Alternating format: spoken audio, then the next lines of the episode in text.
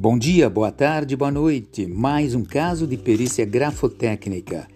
De acordo com os estudos feitos na Jus Expert, através do professor Gleibe Prete, os conhecimentos ficam impregnados em nosso encéfalo, para que possamos compartilhar com todos os nossos internautas, colaboradores, seguidores de todas as plataformas possíveis. Já entrando no caso em questão, Fomos contactados para que um perito grafotécnico fosse atuar em uma situação onde o questionamento era direcionado a uma assinatura em um contrato de compra e venda particular, ou seja, na aquisição de um automóvel. O contrato era composto de quatro folhas. O comprador relata que leu todos os itens do contrato e assinou as folhas uma a uma. Ele assinou-as, não fez rubrica. Foram assinadas 12 promissórias. Na oitava parcela houve a inadimplência de oito dias e o escritório comunicou ao cliente devedor sobre a devolução do bem e das multas em cada promissória restante, de acordo com o contrato assinado.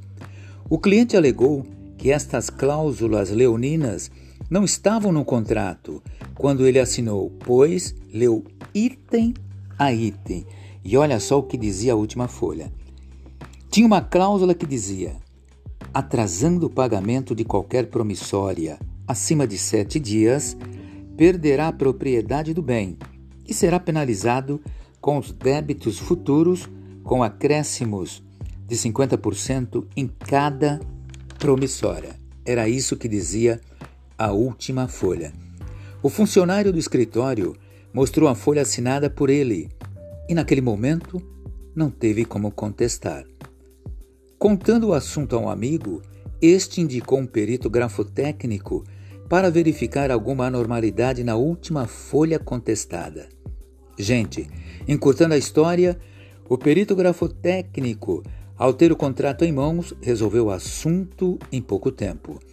Como nos mostra as aulas da Jus Expert, como nos mostram, não existe duas assinaturas iguais, feitas por qualquer pessoa. Cada assinatura tem o seu DNA, a sua especificidade. Finalizando, a última folha do contrato foi substituída por outra com cláusulas leoninas, e a assinatura ali colocada é uma cópia autêntica da terceira folha assinada, ou seja, é uma cópia, uma xerox pura. Colocando a assinatura da quarta folha sobre a assinatura da terceira folha sobrepostas, elas se encaixam perfeitamente, o que denota o ato ilícito feito. Ficou provado pelas análises técnicas do perito grafotécnico que a assinatura em questão é uma cópia. Esse é o trabalho do perito grafotécnico: analisar os trabalhos que lhes são apresentados, mostrando a verdade. Gente, assinar sempre, nunca rubricar, para sua própria segurança.